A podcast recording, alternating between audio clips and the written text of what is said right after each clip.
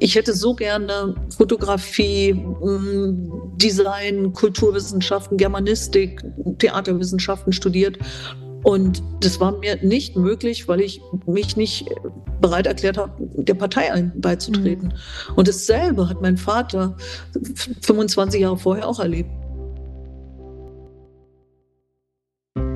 Hallo und herzlich willkommen bei Ostwärts. Gespräche über ostdeutsche Identitäten. Ich spreche hier mit Leuten, die sich Gedanken über ihre Herkunft machen, mit Menschen, die sich engagieren und die keinen großen Namen tragen. Ich bin Nine, Thüringerin, Wendekind und immer noch Ossi. Genau das finde ich mit euch heraus.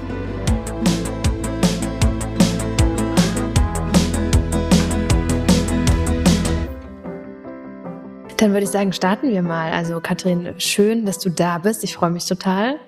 Ähm, wir haben uns ja im Bundeskanzleramt kennengelernt und ähm, hatten ein total anregendes und auch sehr langes Gespräch. Also zumindest bist du so die Person, die mir sofort ins äh, Gedächtnis kommt, wenn ich daran denke. und äh, wir machen bei Ostwärts immer drei Fragen, drei kurze Fragen zum Reinkommen. Die erste Frage ist, woher kommst du? Ich bin gebürtige Mecklenburgerin. Ich bin aufgewachsen in die ersten Lebensjahre in Greifswald, dann in also Schwerin, Kriwitz geboren, ganz genau. Das ist immer ganz lustig, wenn ich hier Ausweise, Pässe gefragt wäre, wie heißt der Ort? Kriwitz. Liegt es in Deutschland? Ich sage, jawohl, da geht's los. Also Mecklenburg und Brandenburg, aufgewachsen, Schule, Lehre und dann viele, viele Jahre in Berlin gearbeitet, Kinder, äh, Familienzeit. Und dann bin ich ähm, 2006 das erste Mal nach Oberbayern gegangen, in die Nähe von München, weil ich in München, also für den, für den Berliner Bundesverband Deutsche Stiftung gearbeitet habe. Und dann war ich noch knappe drei Jahre in Südafrika gewesen, beruflich. Und dann bin ich, habe ich überlegt, wo möchte ich sein? Wieder auf dem Dars oder ich gehe an den Alpenrand und ja, der hat es mir dann angetan als Landschaft. Ich bin der Endmoränen-Landschaft meiner Kindheit und Jugend treu geblieben, sagen die, die was von Landschaftskunde und Landschaftsgenese verstehen. Da kommen wir auf jeden Fall noch äh, genauer drauf zu sprechen. Da gibt es ja auch eine Historie bei dir. Welcher Jahrgang bist du? 1965. Also hast du also, auf jeden also Fall sehr viel mitbekommen von der DDR-Zeit, aber auch von der Wendezeit, von der sogenannten. Absolut. 1990, 25 Jahre. Das war das Geburtsjahr meines Sohnes, das Jahr, in dem ich ähm, Diplom gemacht habe. Und ähm, ja, genau an so einem Scheidepunkt stand, wie geht's weiter? Krass, ja, auch einfach privat total mit, ja. ähm, mit neuem, also mit, mit Studium, ja. mit kleinem Sohn hat man ja dann auch nochmal ein anderes Standing, als wenn man 25 ist und dann irgendwie unbeschwert und alles machen kann. Ja, damals, als ich schwanger war, das hat also quasi 89 und dann ähm, 90 im August ist Malte geboren, mein Sohn, ähm, hatte ich immer ein bisschen Ostgeld und ein bisschen Westgeld in der Tasche. Warum? Weil die Telefonautomaten, also diese Münzfernsprecher, Handys gab es nicht. Wir hatten natürlich auch kein Telefon. Ähm, so als junge Familie, Studis. Ähm, die waren zum Teil schon auf Westgeld umgestellt oder zugeschmiert und dass ich ganz schnell den Papa von meinem Sohn, meinen damaligen Mann, anrufen konnte und sagen, Jochen, es geht los, wir fahren ins Krankenhaus, weil für uns war klar, dass er dabei ist. Und das ging natürlich nicht in jedem Krankenhaus, sondern nur in ausgewählten. Und wir waren damals in Eberswalde zu Hause. Heißt, wir sind nach Schwedt gefahren. Also Wie weit Schwedt ist es entfernt, Schwedt? So 25 Kilometer, oh. vielleicht noch ein bisschen mehr. Aber Berlin-Buch wäre genauso weit entfernt. Ähm, das heißt, mein Sohn ist in, an der polnischen Grenze geboren, quasi so wirklich, ich sag mal, Osten.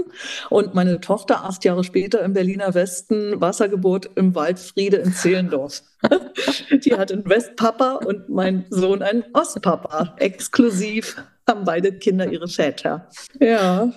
Und was machst du jetzt in diesem Moment? Was ist deine Profession oder was äh, bewegt dich im Leben tatsächlich? Ich mache was ganz Spannendes. Ich produziere einen Film und zwar mh, hm, will ich die Geschichte, eine Erfolgsgeschichte vom Zusammenwachsen des Naturschutzes in, in, in Deutschland, im, im Zusammenwachsen in Deutschland erzählen. Beginnend vor Mauerfall, wie sah Naturschutz in Ostdeutschland aus, wie sah Naturschutz in Westdeutschland aus und wie waren die Wendejahre, die Mauerfalljahre, alles, also wie hat man zueinander gefunden oder auch nicht? Und was ist daraus geworden? Wo stehen wir heute? Geschichten des Gelingens, wie der Harald Welzer mal sagte, erzählen. Und ich habe immer mich für Naturschutz engagiert, habe lange für NGOs gearbeitet, in den NABU, für die Landesregierungen Brandenburg, Mecklenburg, PR, Pressesprecherin beim Dachverband Deutsche Stiftungen ähm, dann habe ich mal einen Wirtschaftsclub in München geleitet, einen internationalen. Plötzlich war ich in der Wirtschaft. Da waren dann meine äh, Residenten, Präsidiumsmitglieder Siemens, BMW, Flughafen, äh, Messe München. Und seit 2020 bin ich selbstständig und ja, mir ist immer wichtig, Menschen zu begeistern, sich zu engagieren. Gemeinwohl mein Thema, Zivilgesellschaft, die Engagements, die eine Demokratie aufrechterhalten Auf und stark Fall, machen. Also Toll. die Vielfalt in der Stiftungslandschaft, die liebe ich extrem. Ja, und, ja, ja, kann ich mir vorstellen. Und äh, was auch total interessant ist, ist, dass äh, dein Vater ja der Umweltschützer der DDR war, ist, Entschuldige, ist auf jeden Fall. Ähm, und ein total. 80 und noch richtig fit und. Ja, lustig. Äh, also er ist wie die alten Patriarchen in den Familienunternehmen. Der Erste, der morgens kommt, der Letzte, der geht und immer wieder sagt, die habe ich lange nicht gesehen, wo sind die denn alle? Sind die überhaupt noch da? Weil sie sind im Homeoffice und heute arbeitet man anders als ah, damals. Ah ja, oh Gott, das also, ist auf jeden Fall ein krasser Generationskonflikt dann auf jeden Fall. Durchaus. Und, und immer noch ein, ist er der Vordenker, der Visionär. Ah, wirklich? Tatsächlich? Bis heute.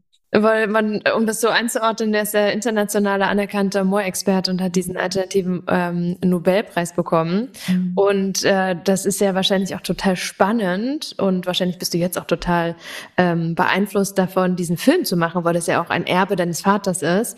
Aber wie war das denn für dich, aufzuwachsen als ähm, Tochter eines Umweltschützers, der es wahrscheinlich in der DDR auch nicht immer einfacher hatte, oder? Weil wenn man so an die DDR denkt, denkt man nicht an Umweltschutz, Naturschutz und so weiter.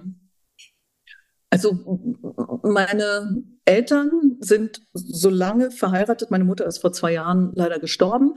Ähm, aber so lange verheiratet, wie ich quasi alt bin, bis auf die zwei Jahre, kennen sich von ihrem Studium, sind, haben beide zusammen Biologie studiert in Greifswald, meine Mutter hat zu DDR-Zeiten als Mikrobiologin und ähm, so Abteilungsleiterin in einem Hygieneinstitut immer mehr verdient als mein Vater, hatte 20 Mitarbeiterinnen, war eine tolle ja, Chefin gewesen und viele Wochenenddienste. Also wir als Kinder haben extrem viel, meine Schwester und ich, schon helfen müssen im Haushalt und mhm. so weiter.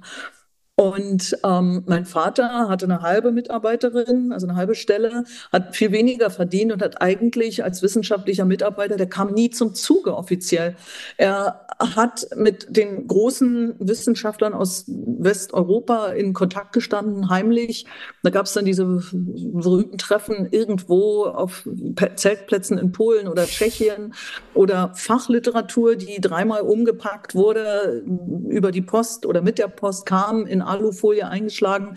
Dazwischen gab es dann mal irgendwelche, ich sag mal so, Pearl Beck und so, diese, ja, halt Standardromane aus dem Westen. Und das Ganze ging dann über meine Großtante und diese, dazwischen waren dann irgendwelche neuesten Forschungsergebnisse wow. von den Kollegen, mit denen mein Vater 1990 dann sofort natürlich in Kontakt kam. Und undercover, ohne jegliche Öffentlichkeitsarbeit. Wir hatten nie ein Telefon, haben, ich sag mal so, die Cracks, die Freunde, die Weggefährten meines Vaters, sich um ihn getroffen und wir als Familie waren immer dabei. Und ähm, ich sage mal gerne, ich habe mir so oft gewünscht, quietschrote Lackschuhe mal zu tragen oder mal ins Theater zu gehen, auf den Rummel zu gehen, ins Kino zu gehen, was ich später natürlich alleine dann oder ohne meine Eltern gemacht habe, deren Einfluss. Aber wir waren immer irgendwo im Moor, im Wald, ja, also das war, oder, oder wenn wir baden waren, äh, Familienbaden hieß immer, dass mein Vater so mit, einer, mit einem Schnorchel und einer Brille in den heimischen Seen, den Zungenbeckenseen, den Rinnenseen, den äh, Flachwasser, den, den Klarwasserseen in Nordland, also wir waren baden und immer wurden, hat er dann Vegetationsbestimmungen gemacht, also die Pflanzen geholt, ist dann fünf, sechs Meter echt mit diesem Schnorchel getaucht. Da hat er dann jeweils in die Pflanzen, die er gefunden hat, ähm, ja, mitgebracht, mit hochgebracht und meine Schwester hat geschrieben und ich aussortiert oder umgekehrt. Oder wir waren, wenn wir wandern waren, immer ähm, hatten wir, einer musste die Objektive tragen oder der nächste irgendwie die Polfilter oder Stativ, irgend sowas. Also alles hat sich schon dem Thema untergeordnet. Wow. Ja, und deswegen war für mich so später dann einfach dieses Thema Kunst, Kultur, Ästhetik, Schönheit äh, zusätzlich zu erschließen, neben dem Naturerbe-Thema. Und wenn ich die filmische Geschichte erzähle, ist es natürlich auch ein Stück weit meine ja, Sicht auf die Dinge. Und da geht es mir auch sehr um die Menschen mit ihren Fähigkeiten, die hinter Bewegung stehen. Wie, aus wie, welchem Holz muss man sein? Wie zäh muss wie auch mm, mit einer Unnachgiebigkeit ausgestattet, um an der Spitze einer Bewegung dann auch erfolgreich zu sein. Ähm, was ich total spannend finde, so Ende der 80er, Anfang der 90er waren ja die Umweltorganisationen total politisiert und dann gab es auf einmal so einen riesen Zulauf zur Umweltbibliothek, zum Beispiel in Berlin, mhm. wo ähm, auch tatsächlich Bücher und Artikel zugänglich gemacht werden sollten, die nicht gelesen werden durften, weil sie unter der Zensur waren. Hast du das bei deinem Vater auch so wahrgenommen? Du hast ja vorhin erzählt, dass er auch diese Artikel bekommen hat, aber eher so Fachliteratur von anderen Experten international. Aber hast du da auch so eine Politisierung wahrgenommen im Sinne von ein Freigeist, der sich für die Umwelt einsetzt und der nicht ähm, im, in diesem, der nicht so systemkonform ist? Mhm war ich selber so Gymnasialzeit. Ähm, ich habe da der, im, bei uns Oberschule hieß es Gymnasium heute. Ähm, ich sag mal geleitet, musste, ich wurde eigentlich fast wöchentlich zur Direktorin vorgeladen, ewig zur Stasi vorgeladen. Also Ach. ich selber war mein Leben lang extrem politisch in dieser DDR, war aktiv unter dem Dach der evangelischen Kirche. Und schlimmer war es dann zu erleben, in meiner Stasi-Akte zu lesen, dass unsere Jugendpfarrerin, der wir uns so sehr anvertraut haben, ähm, auch in der Stasi war oder der Partner, der Freund meiner Cousine. Ähm, das war schon sehr, sehr schlimm. Also für mich war so diese, waren diese letzten Jahre vor Mauerfall extrem aktive Jahre. Ähm, ich, wir waren engagiert im neuen Forum, haben ja die Demos mitgemacht, natürlich Nachtmauerfall in, im Berliner Westen, äh, Moritzstraße, glaube ich, äh, äh, reingefahren, also Kreuzberg. Und plötzlich sah man alles das, was man über Jahre aus dem Rias Berlin, aus dem Senderfreies Berlin, SFB, den wir eigentlich nur gehört haben, so kannte. Ne?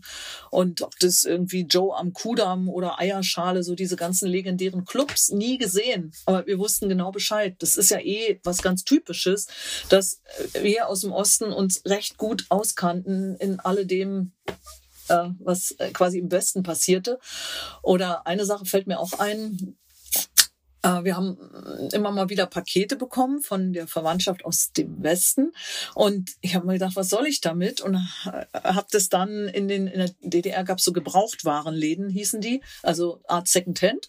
Und dann habe ich mich in einer ewig langen Schlange angestellt, habe immer dabei irgendwas gelernt, gelesen, weil ich war extrem wissensdurstig schon immer und habe die Sachen verkauft. Und von dem Geld habe ich mir dann irgendwie in dem Exquisit das gekauft, was ich wollte. Natürlich nur ganz, ganz, ganz, ganz wenig nicht, aber das, was ich wollte.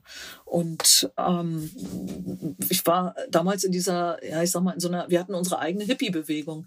Wir haben unsere Woodstocks, ähm, Woodstock-Festivals an der Müll Kute, also so eine, so eine Abfalldeponie gefeiert, wo uns keiner finden konnte.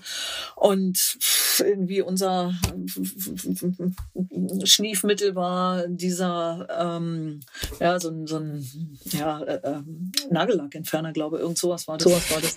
Und ich habe alle meine Klamotten selbst genäht, selbst gefärbt. Wenn ich meine Mutter gewesen wäre, ich glaube, ich werde wahnsinnig werden, weil in keiner Waschmaschine durfte mit Westfärbetabletten Simplicol ähm, waren die Sachen natürlich alle gefärbt in, mit Essig in einem riesengroßen Kessel. Und gekauft habe ich mir die, die Basics dafür, die Grund, also den Grundstock in Lobetal, da bin ich dann, habe extra heute Morgen nochmal geguckt, das sind immerhin ähm, 3,6 Kilometer zu Fuß vom Bahnhof, bin ich mit meiner Cousine anstatt Schule samstags alle vier Wochen haben die aus dem Westen so Care-Pakete verkauft für irgendwie ein Kilo Klamotten, ein, ein Ostmark oder irgend sowas. Und die habe ich mir gekauft und die dann alle umgenäht und die Sibylle gelesen, dieses coole Magazin. Ah. Ähm, sogar meine Schuhe habe ich mir damals selbst genäht. Leder gekauft, ähm, einen Kleber und dann Gummisohlen und Schuhe daraus gebaut. Wow. Irre. Man kann sich echt nicht mehr vorstellen. Das ist echt total irre, was das auch einfach für eine, für eine Do-it-yourself und ja. Recycling und mega kreative Gesellschaft war. Aber gut, auch nicht, weil man unbedingt kreativ sein wollte, sondern weil es halt nichts gab, ne? Und weil man. Ja, halt weil man anders sein wollte, ne? Ja. Mein Oberstes war, und so fühle ich mich manchmal heute noch, immer so anders sein, aus der Masse heraus den eigenen Weg gehen. Und bis heute habe ich eine riesen Ausstattung und mache manche selbst, aber mein Anspruch ist so hoch, dass ich das selbst designe und dann eine coole Schneiderin habe und die näht es mir so, wie ich es will. Das ist bis lustig. Es gibt, doch, es gibt doch auch diesen Spruch, ähm, wenn äh, eine Person fragen, ja, und hast du die Fähigkeit erlernt und kannst du das überhaupt, wenn es irgendwie darum geht, handwerklich was zu machen oder in einem neuen Job was zu machen? Und äh, dass so der Ossi dann sagt, hey, klar, ich, äh, klar kann ich das, ich kann das alles. Ähm, auch mit Handwerkern umzugehen, wertschätzend mit Handwerkern umzugehen, ist für mich was ganz, ganz Normales. Und ich habe so, äh, ja, in der Vorbereitung dieses Gesprächs auch gedacht, was auf der Habenseite ich für mich in Anspruch nehme, stellvertretend für Menschen aus Ostdeutschland, ist die Fähigkeit ähm, und die Normalität nicht zu unterscheiden, ich sag mal, zwischen ja, ganz normalen Handwerksberufen, also nicht mhm. akademischen Berufen und äh, ja, wie sagt man hier in Bayern, Großkopf hatten. Also das ist für mich was, womit ich ich immer wieder spüre, also allein im Umgang mit, mit Handwerkern ist mir das so sehr aufgefallen. Die hatten gerade hier in Oberbayern Richtung Allgäu, in Monau am Staffelsee, mhm. als ich hier mein Haus mit Abrissgenehmigung gekauft habe, was vier Jahre leer stand, keiner kaufen wollte. Ich habe mich in dieses Haus verliebt, völlig verrückt und habe das gekauft. Alle haben mir abgeraten. Und die Handwerker haben dann bestätigt, wie solide dieses, die Bausubstanz ist. Am Anfang haben die mich alle ganz komisch angeguckt und man gesagt, naja, eine Vogelwuide. Und aber wenn du als, also einfach dann kompetent, klar, verbindlich bist, nicht rumeierst, weißt, was du möchtest und wertschätzend die Arbeit wertschätzt ja. von den Leuten. Das, also bis heute kommen die zu mir, wenn irgendwas kaputt ist, einfach weil wir ein gutes Verhältnis haben. Und, und du würdest sagen, dass das was anderes ist, also dass ja, es etwas ist, was ist, Ostdeutsch-Sozialisierte eher in sich tragen als ähm, Leute, also, die in, im Westen Deutschlands ich, groß geworden sind? Also ich verallgemeinere auf gar keinen Fall. Mhm. Meiner Erfahrung nach schon, ja. weil ich meine, wo haben wir als Familie damals, ich meine, wir waren quasi irgendwie Akademiker, Intellektuelle, hatten, haben nicht in der Neubauwohnung gewohnt, weil das haben intellektuelle, eher regimekritische Menschen sowieso nicht gemacht, ich mhm. sag's mal so, sondern wir haben immer Klo, halbe Treppe, immer irgendeine Mietswohnung gehabt und die haben wir so lange gehabt, bis entweder der Ofen eingestürzt ist, äh, gestürzt ist, ja, oder irgendwie eine, eine andere baupolizeiliche Sperrung stattgefunden hat aus irgendeinem Grund. Oder wenn wieder jemand in den Westen gegangen ist, dann kriegten wir die nächstbessere Wohnung, die gerade frei geworden ist, weil bei uns war wieder irgendwas kaputt. Und mein Vater hat in diesen Mietswohnungen an verschiedenen Städten, an verschiedenen Orten jedes Mal einen kleinen Garten angelegt. Dem hat nie ein Quadratmeter gehört. Und immer hat er den angelegt und immer wieder neu den Mut gehabt, da so einen kleinen Vorgarten zu machen. Und wow, ja. ähm, das, also da, äh, wir wohnten zum Beispiel in der einen Wohnung in Eberswalde in so einem Haus, als einziges Haus stehen geblieben. Man, man muss sich vorstellen, heute sind die Innenstädte ja sukzessive alle bebaut wieder, ne? also geschlossen. Mhm. Zu Ostzeiten sind die bestenfalls dann irgendwann doch mal, äh, wie soll ich sagen, der Schutt vom Krieg, ausgebombte Häuser sind dann halt abgetragen worden und Grün, riesen Grünanlagen gab es da, wo wir wohnten. Das ist, also ich kann es nennen, Eberswalde da wo halt die Fachhochschule die, oder die Hochschule für nachhaltige Entwicklung ist, so heißt sie jetzt. Und ähm, so Bioladen und alles dicht bebaut. Damals, das war unser Kiez gewesen und da war ein einziges Haus stehen geblieben und da wohnten wir in diesem einen Haus, Anton Sefko Straße 3a und äh, Widerstandskämpfer Anton Sefko und ähm, also im Parterre, glaube. Und über uns wohnte eine Familie mit fünf Kindern und die hatten einen Fernseher und Vater war bei der damals hieß es ja Reichsbahn in der DDR und die Mutter bei der Freibank hat geputzt. Und ich meine, da hat niemanden, oben wohnte irgendwie eine Rentnerin da im kalten mhm. Dachboden. Da, das, da hat niemand irgendeinen Unterschied gemacht zwischen, ich sag mal, Akademikern, Nicht-Akademikern. Und wir haben mit den Kindern zusammen gespielt und haben, wir hatten keinen, wir hatten nie einen Fernseher, erst ganz, ganz spät ähm, wir haben dort immer Hitparade, Disco und Heidi geguckt. Und das war natürlich toll, weil fünf Kinder, da war immer was los. Und Ach, du hast vier Geschwister? Nee, bei den, bei, bei den Leuten, also unseren Nachbarn, die da waren. Ah, verstehe, okay. Ja, dieser, dieser Familie. Ne? So viel zum Thema, ich sag mal, Gentrifizierung oder Nicht-Gentrifizierung. Und das war in der DDR so durchmischt, mhm. dass, dass es völlig klar war, dass man mit jedem Menschen, ich sag mal, wertschätzend umgeht. Und du würdest sagen, dass du das noch so für dich beibehalten hast ja. und das auch jetzt noch einfach so ja. für ja. dich auch einfach nicht relevant ist, was die Person dir gegenüber für eine Ausbildung hat? Absolut. Ist, finde ich, ist für mich ein Grundprinzip. Wenn und ein Mensch mir ehrlich offen mhm. oder sich, also mit offenen Augen entgegentritt, ich, ich interessiere mich für ganz viel und äh, habe hier, oh, ich weiß noch ganz genau gelernt, wie der Fächerputz funktioniert, aus welchem Jahrhundert der kommt, wie Faschen gemacht werden, diese alten Handwerkstechniken. Und die Handwerker haben gerne hier bei mir gearbeitet und ähm, so war das immer. Oder wenn ich bei irgendwelchen Leuten hier bin, ich habe ich hab überhaupt keine Berührungsängste, äh, Ängste und, und, und Ablehnung und ja, wirklich Furcht habe ich vor, vor, vor Gewalt und mhm. vor, vor Nichtachtung von Kultur, von, von, von Kunst, von Baudenkmälern, von, von dem, was Menschen gebaut haben oder einen miesen Umgang mit Menschen. Aber also soziale Unterschiede, das, das, manchmal sagen mir Leute, die zu mir kommen, Garten machen, irgendwie, ich habe hier oben eine Ferienwohnung im Haus, eine Fünf-Sterne-Wohnung, die hier putzen, die sagen immer, ey, zu ihnen kommen wir gerne, weil sie schätzen uns. Und das erlebe ich nicht immer und bei jedem, weil manchmal werden diese, ja, ich sag mal, vermeintlichen Unterschiede im Rang sehr hochgespielt und mhm. dann wundert man sich, weil äh, wir leben nicht mehr im 19. Jahrhundert, ne, wo mhm. es äh, Bedienstete oder Mägde gibt und die Herrschaften. Heute ist es eine komplett andere Zeit. Und ich glaube, das habe ich gelernt, wirklich im Osten. Ja, das ist interessant. Du hast ja auch von, schon vorhin gesagt, dass du in den Nullerjahren nach München gezogen bist, also quasi Niederbayern. Und heute lebst du südlich vom Starnberger See. Spürst du da immer noch gravierende Ost-West-Erfahrungsunterschiede? Nimmst du das wahr? Ähm, also mir ist, ja, mir ist wichtig, also nicht südlich, wenn ich das so verbessern darf, sondern äh, dieses Murnau am Staffelsee ist genau eben nicht Starnberger See. Ich würde nie an den Starnberger See ziehen. Das ist nee, nicht meins. südlich da bin ich nicht zu Hause. Genau, also, also der Staffelsee, das ist schon eher eine tradierte ländlichere Gegend, in der ähm, ja, ich rieche unheimlich gerne, wenn die Bauern hier ihr Heu einfahren, auf ihren kleinen Trecker, nicht auf, wie auf den großen Agrarlandschaften in ausgeräumten Mecklenburg. Die kleinen Familienbetriebe, ja, wenn da die verstehe. Kinder hinten mit auf dem Trecker sitzen und lernen vom Papa irgendwie mit ihrem Dreispitzhut. Das ist so niedlich irgendwie. Und, und Starnberger See ist sehr. wahrscheinlich nochmal so eine, so eine eher, anderes. Eher Shishi. Ist ein komplett anderes. okay, Shishi ja, super. Das bin ich. Ich glaube, du weißt nee, sofort, was du meinst.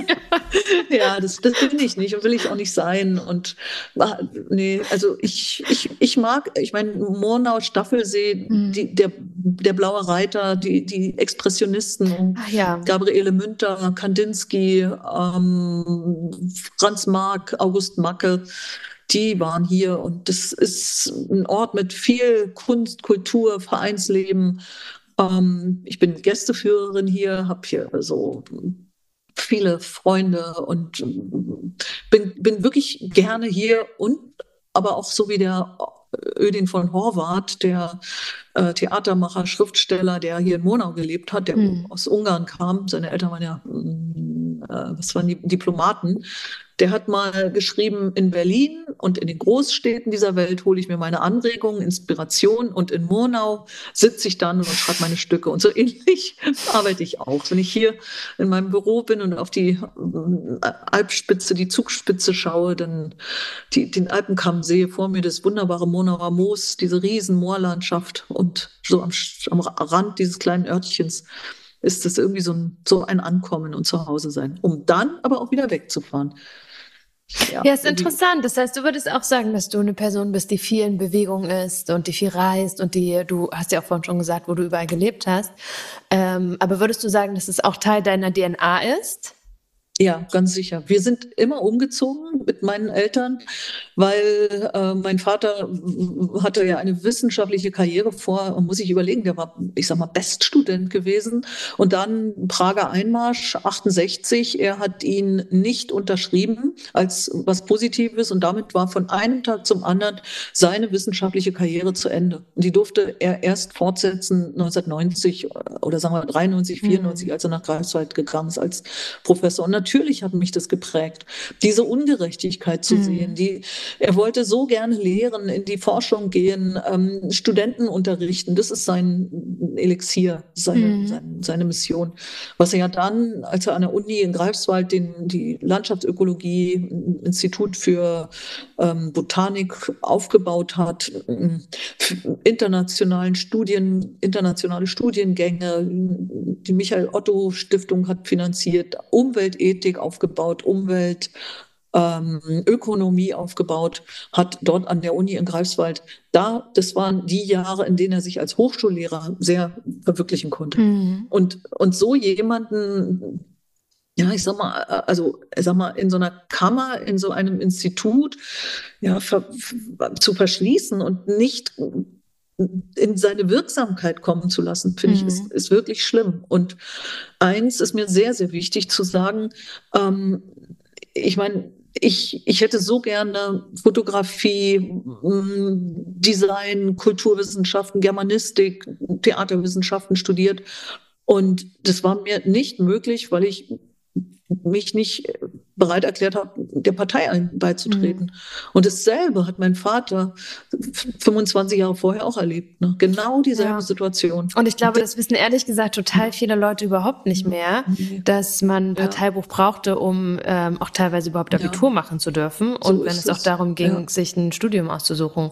Und dabei ist es ja auch irgendwie wichtig, ja auch nochmal zu sagen, dass du eine Ausbildung erstmal gemacht hast zur Gärtnerin, um dann später wahrscheinlich auch 89, ja. 90 oder so zu studieren, richtig? Mm, weil ich ähm, mit einem Abi sehr gut, ähm, aber eben nicht, ähm, ja, ich sag mal, regimenah, sondern mhm. extrem engagiert in der evangelischen Kirche und mhm. so Umweltbewegung, Brodowiner Gespräche war ich immer dabei gewesen, um die Schriftsteller Gilsenbach und Daniela Dahn, Lia Pirskawitz, Helga Schubert mit meinem Vater zusammen. Ah, ähm, okay. Diese ganzen Umweltpredigten, mein Vater Hannes Knapp in den Kirchen, also äh, Aufklärung zum Thema Umweltprobleme in der DDR, das war, mhm. ich, da war ich zu Hause. Ne? Mhm. Und äh, gerade Brodowin kennen viele, es ist ja heute das Biosphärenreservat Schorfelde-Kurin. Mhm. Und das habe ich, da war ich zehn Jahre, da haben wir dort, meine Schwester manchmal dabei, ich, so uns bei dem Pfarrer dort, es war ein sehr mutiger Pfarrer, das nannte sich Rüstzeiten, also so Jugendfreizeiten gehabt. Ne? Mhm. In der evangelischen Kirche in ähm, ja, Berlin-Brandenburg. Und heute Biosphärenreservat Schorfheide-Kurin. Geht es jetzt weiter hier? Ja. Entschuldigung. Ähm, ich höre dich, alles gut. Kurin. Ähm, mhm. das, das war meine Jugendzeit. Und ich, weil ich nicht der Partei beigetreten bin, ich werde den Moment nie vergessen. Ich habe ja dann quasi eine Lehre gemacht, ähm, Gärtnerin. Eigentlich wollte ich, ja, ich sag mal, heute sowas wie Galabau studieren, mhm. aber das ging nicht mit Abitur, weil ich war mit dem Staat so fertig. Ich habe mir nur vorgestellt, mit damals hat man diese Kopfhörer, diese Walkmänner, Walkmans mhm. gehabt, die mhm. Dinger. Und ähm, da habe ich mir dann immer vorgestellt, mit so einem Workman bin ich unterwegs und ähm, hake irgendwelche Schlossparks, Sanssouci oder Pillnitz oder sowas. Und mehr will ich mit diesem Staat nicht zu tun haben. Krass, und ja. wenn man sich überlegt, ein, ein hoch engagierter Mensch, eine junge Frau, mhm. die ins Handeln kommen will, die was verändern will, die eben nicht in den Westen entweder abhauen will oder einen Ausreiseantrag stellen, sondern in ihrem Land was bewegen will. Und der sind, die hat, ich habe gewusst, mit dem Studium, als ich dann aus der Praxis kam, also ich habe meine, meine Lehre gemacht und nach dem Abitur, Abitur eigentlich nur, weil ich in dieser Russischklasse war. Und warum war ich in der Russischklasse? Weil ich, weil wir immer umgezogen sind. Ne, so oft. Ah. Und also ich wollte ins Handeln kommen und das war mir im Prinzip nicht möglich gewesen. Das heißt, ich habe nur die Nische gehabt, ähm, ein bisschen unter dem Dach des Kulturbundes der DDR, äh, Kirche. Ich wusste, dass ich nie Karriere machen kann, dass ich nie wirklich durchstarten kann. Und das ist was, deswegen baue ich das so aus, es ist was echt Schlimmes für einen jungen, engagierten mhm. Menschen. Voll, keine Perspektive zu haben, sondern zu ja. wissen, man ist einfach zu engagiert in der Kirche und in der Umweltbewegung, ja, ja. als dass man irgendwie eine Chance bekommt, sich zu, ja, eine Karriere machen ja. zu können. Das ist krass. Ähm, das war schlimm. Mhm. Was wünschst du dir denn für das Zusammenwachsen Deutschlands? Ich meine, wir alle kennen die Schlagzeilen gerade, die Demonstrationen. Wir sind in dem Superwahljahr dieses Jahr in den neuen mhm. Bundesländern. Ähm, ich finde es total bewegend und merke, dass ich da irgendwie gerade sehr viel Zeit mit verbringe, auf die Demos zu gehen, aber auch darüber zu lesen. Ähm, ja, wie nimmst du das überhaupt wahr? Äh, du reist ja total viel, aber bist natürlich auch in, in Mornau anders verankert nochmal. Mhm. Ähm, gibt es da einen Wunsch bei dir auch? Ja, ich fühle mich schon als Wandlerin zwischen den Welten ganz, ganz mhm. sehr. Schon immer gewesen und auch heute. Und es macht mir auch viel Freude, so auch als jemand, die in so Transformationen in unterschiedlichen Räumen ist mit unterschiedlichen Menschen.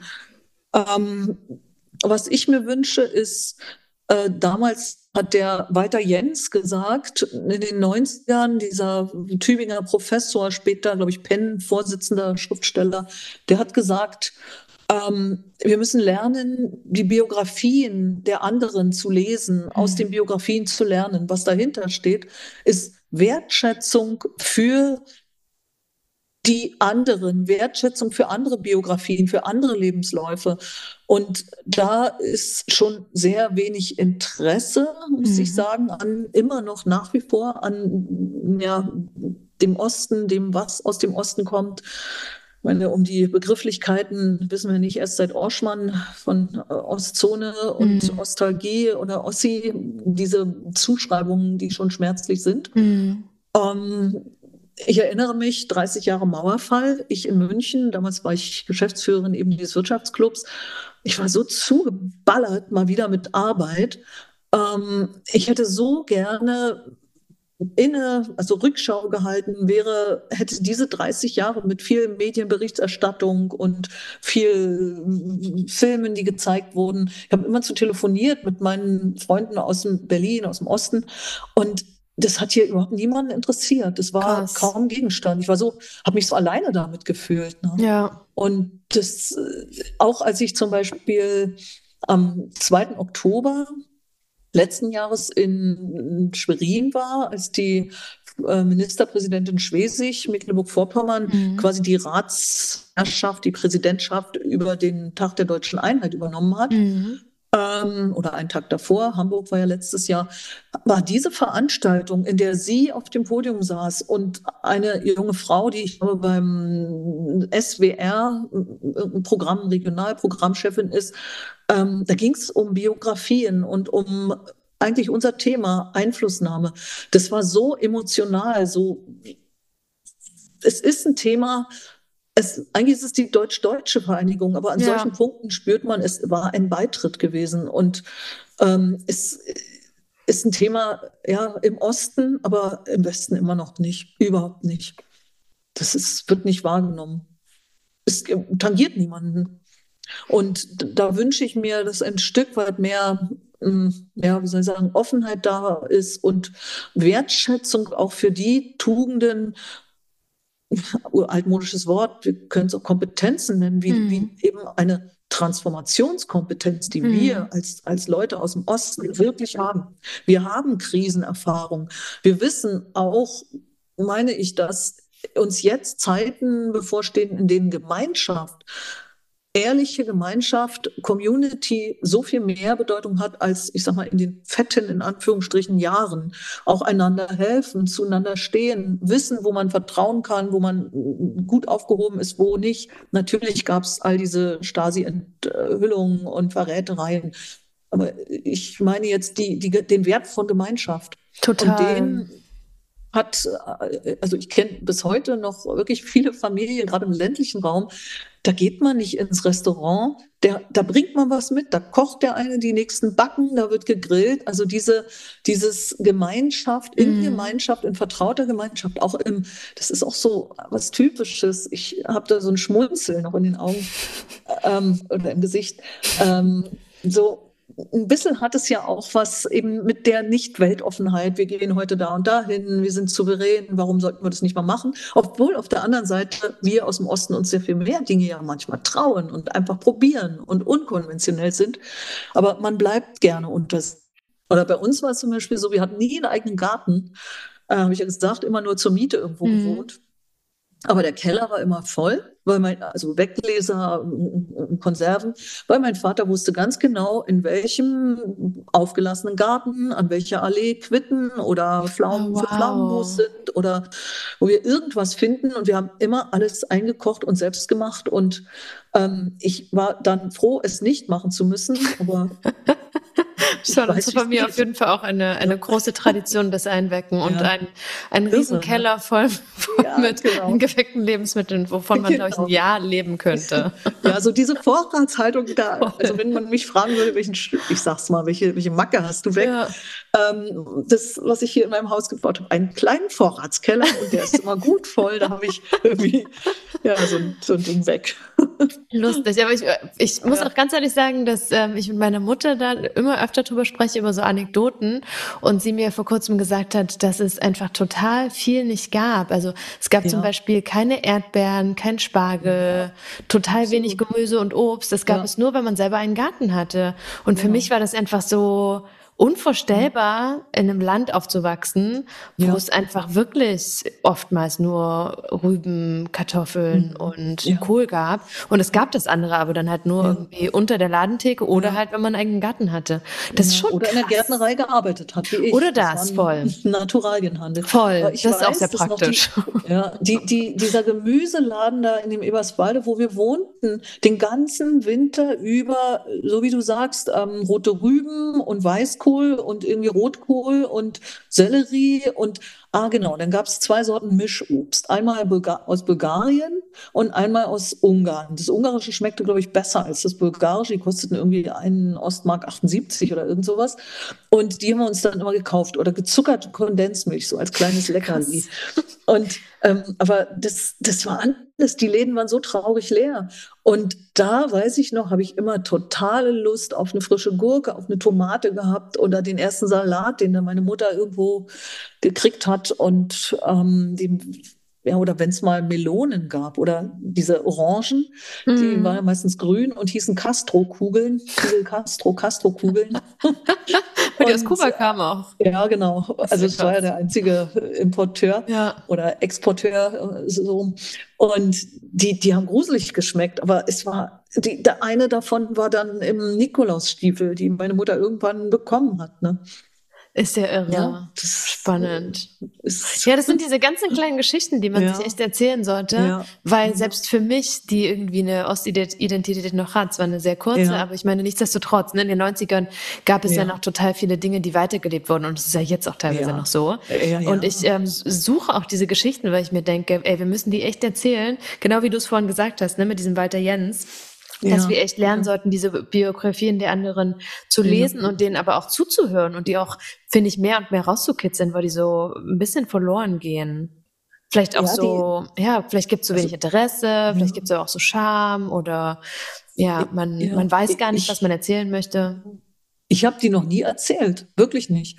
Also ähm, ich so, so ein Phänomen oder etwas echt, das fand ich sehr traurig, als ich dann quasi alleine hier nach Monau gegangen bin, weil ich mir gesagt habe, was eine Gabriele Münter 1914 konnte, werde ich ja wohl in 2014 schaffen in digitalisierten Westzeiten.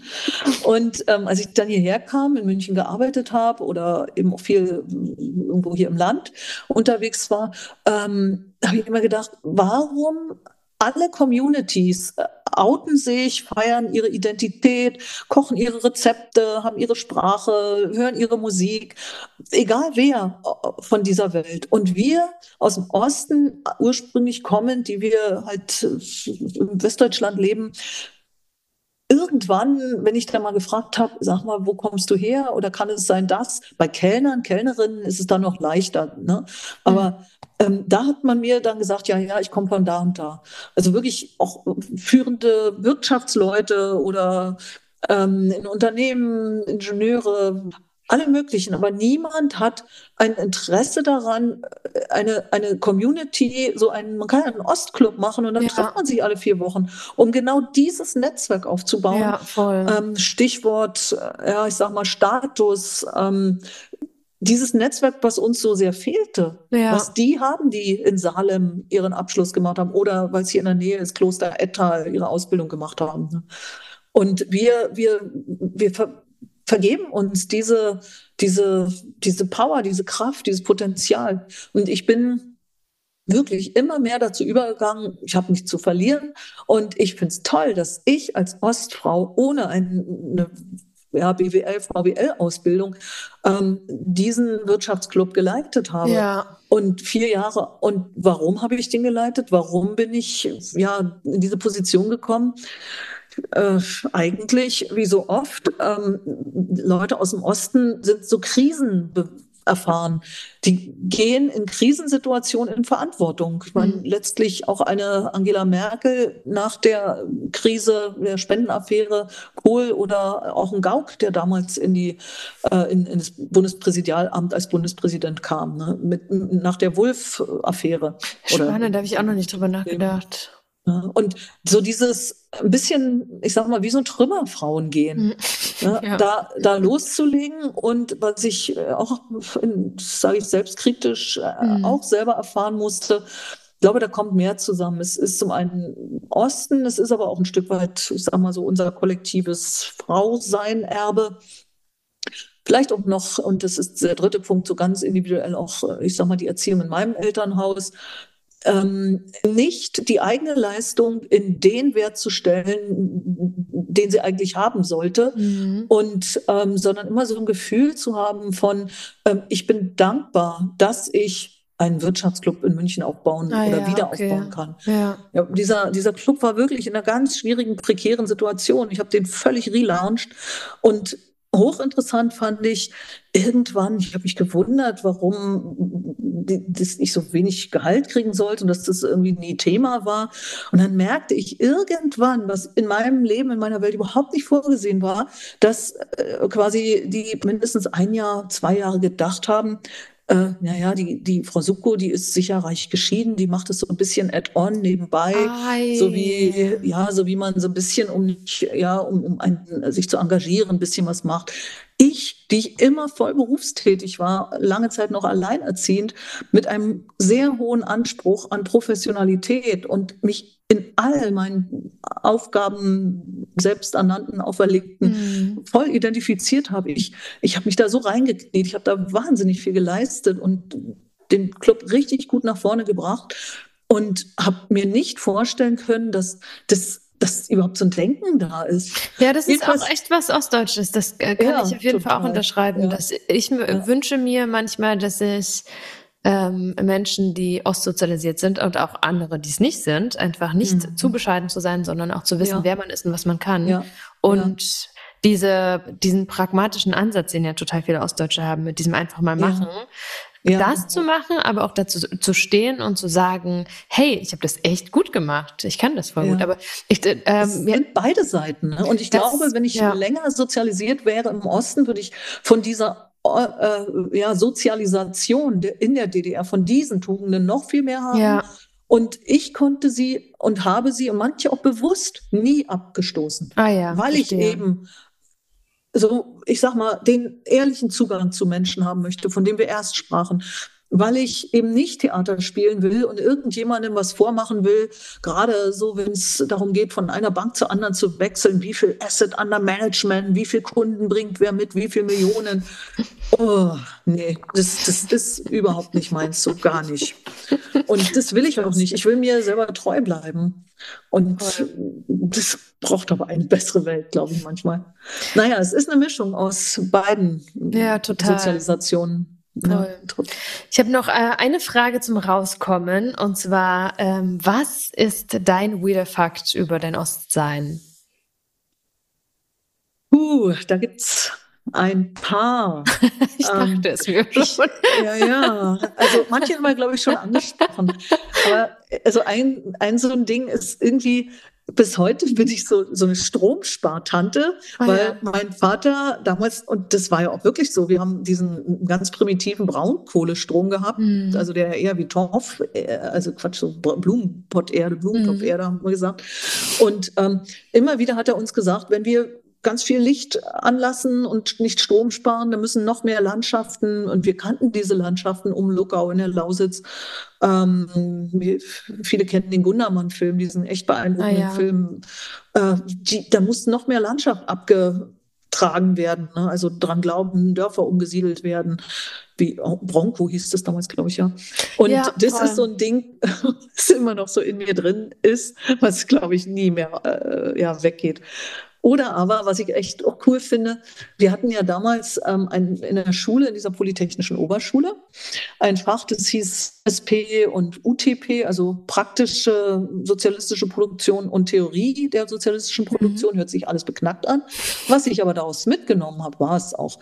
Aber du, du hast echt Wohnhaftung gehabt und hast in so einem Unternehmen oder in so einer defizitären Fabrik gestanden, so ein bisschen wie in dem Film Ein Land, äh, das es nicht mehr gibt mit dem wunderbaren Sabine Tabrea. Das kann ich gar nicht, schreibe ich mir mal auf. Unbedingt Traumfilm, ein Land, das es ah, nicht mehr gibt, okay. über die ja, so Modeszene der DDR im Untergrund und Leipziger Messe und wer hat wo welche Jobs hm. gekriegt und wer kam nie hoch. Also wahnsinnig guter mhm. Film. Ist eigentlich so ein Film meiner, meiner Jugend. Ah, interessant. Okay. Und der 22 kam der, glaube ich, in die Kinos. Und bei, naja, dem, und bei dem bis heute ja, genau. Also bis heute, ähm, wenn ich Firmenbesichtigungen habe mit äh, irgendwie, ja, ich sag mal, Wirtschaftsleuten, ich, ich habe überhaupt kein Problem, in irgendwelche Automobilzuliefererfirmen zu gehen oder Molkereien zu gehen, weil wir haben so viel studentische Arbeit im Ossiland mit russischen oder sowjetischen damals Soldaten zusammen, irgendwelche Gurken, äh, Förderbänder oder auf dem Acker stehen oder irgendwo in der Produktion stanzen, löten, irgendwas. Ähm, es war doof, aber es hat einem eine Nähe, einen Zugang gegeben zu mhm. genau der Welt. Und ich glaube, dass es gerade für Führungskräfte, angehende Führungskräfte nicht verkehrt ist, wenn man einmal im Leben einfach so Basic Jobs macht, Voll. um dann ein Verständnis zu haben, wie es sich anfühlt, wenn jemand die eigene Bude, Wohnung putzt oder das Büro putzt und so Menschen mit Wertschätzung zu begegnen. Ja. Und das fällt mir auch gerade ein, als ich dann nach München kam, in Berlin, meine Kinder, Ganztagsschulen und ganz viel Solidarität der Leute untereinander, der Eltern. Ähm, als ich dann nach München kam in diesen Privatbanken, da war eine kroatische Putzfrau und ich als Direktorin, wir waren die einzigen, die Kinder hatten. Ne? Sonst hatte niemand Kinder. Krass. ich habe noch eine Abschlussfrage an dich, Katrin. Würdest du dich selbst als Ostdeutsche bezeichnen? Meine, ich habe eine ostdeutsche Sozialisation. Ja. Ich bezeichne mich als ja, Deutsch, Deutsch, Ost- und Westdeutsche. Und vielleicht als, auch aus MV, ähm, aus Nord, aus dem ja, Norden? Total. Ja, wahrscheinlich auch. Ne? Absolut. Ja. Ich war äh, letzte Woche ja in Güstrow und bin jetzt äh, im Kuratorium, arbeite im Kuratorium der Ehrenamtsstiftung mit, ehrenamtlich. Bin dort, was mich durchaus auch ein bisschen stolz macht, von der Ministerpräsidentin berufen, ähm, in dem Gremium mitzuarbeiten. Und es ist mir wichtig, mein Know-how, meine Erfahrungen in Sachen Fundraising, Stiftung, Engagement, Strukturenaufbau, ähm, kleinen Organisationen in MV zur Verfügung zu stellen über diese Stiftung, ähm, weil ich weiß, wie schlimm es ist, äh, dass es kein bürgerschaftliches Engagement dort gibt, weil das mhm. hat die mhm. DDR kaputt gemacht und in den letzten 35 Jahren ist auch nicht wirklich viel entstanden, was mhm. tragfähig ist, was eine, ja, so Kleinstädte zukunftsfähig macht das ist so viel Neuland. Und ähm, da habe ich mich, da habe ich sehr stark auch wieder empfunden, wie sehr ich mich emotional als ich geborene Mecklenburgerin sehe. Ah ja, interessant, voll. Darauf, ja, so viele Leute kommen immer zum Brunch vor Weihnachten zu mir hier aus der Gegend, weil die einfach sagen, ey, es ist so gemütlich. Und das ist, sind so Momente, wo ich dann davon erzählen kann und zeigen kann, was wir, was uns im Osten mhm. ausgemacht hat. Eine Wandlerin zwischen den Welten. Ja. Das mag ich sehr gerne. Ich glaube, das nehme ich mir auch ja. total mit. Und das passt auch irgendwie total, total gut. Und ich glaube, es braucht auch äh, zunehmend Vermittlung und ähm, Voll. ja, statt Polarisierung, mhm. wie so viel und wie so oft, weil das, das dieses ähm, Transportieren von Haltungen, von Meid, also ein Teil von etwas, ein, mhm. sich zu engagieren. Ja, dieses kollektive, kollektive ja, zu haben, ja, voll. Ja. Ja, ja spannend. Ich schon. Mhm. Katrin, ich danke dir total ja. für das Teilen deiner Geschichte, die super spannend ist. Ich glaube, ich könnte jetzt hier noch an der Stelle drei Stunden weiter erzählen, was echt irgendwie so wahnsinnig, ähm, ja, voller, voller Geschichten und auch einfach spannender, spannender Hintergrund und spannende Sachen, die du erlebt hast. Also vielen lieben Dank, dass du das äh, mit mir und den Hörenden quasi geteilt hast. Gerne. Es hat mir Freude gemacht und es arbeitet ganz sicher noch weiter in mir nach und ähm, ja, ich das war Ostwärts. Vielen Dank fürs Zuhören und Mitdenken. Wenn euch der Podcast gefällt, freue ich mich über euer Feedback. Also liked, folgt und teilt gerne, damit noch mehr Menschen diese Geschichten entdecken können. Und bis zum nächsten Mal.